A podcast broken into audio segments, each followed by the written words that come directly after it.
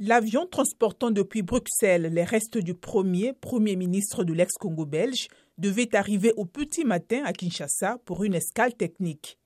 Et après un changement d'appareil, le cercueil et la délégation qui l'accompagne doivent s'envoler pour la province du Sonkourou dans le centre ou Naki Lumumba en 1925 dans le village de Naloua.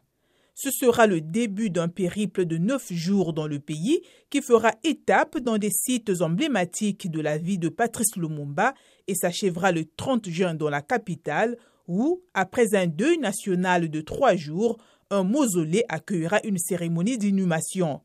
Son esprit, qui était emprisonné en Belgique, revient ici, se console à Onalua Maurice Tassombo Omatuku, chef traditionnel et neveu de Lumumba, partagé entre la joie de pouvoir enfin faire le deuil de son oncle et la tristesse de savoir qu'il avait été réellement assassiné.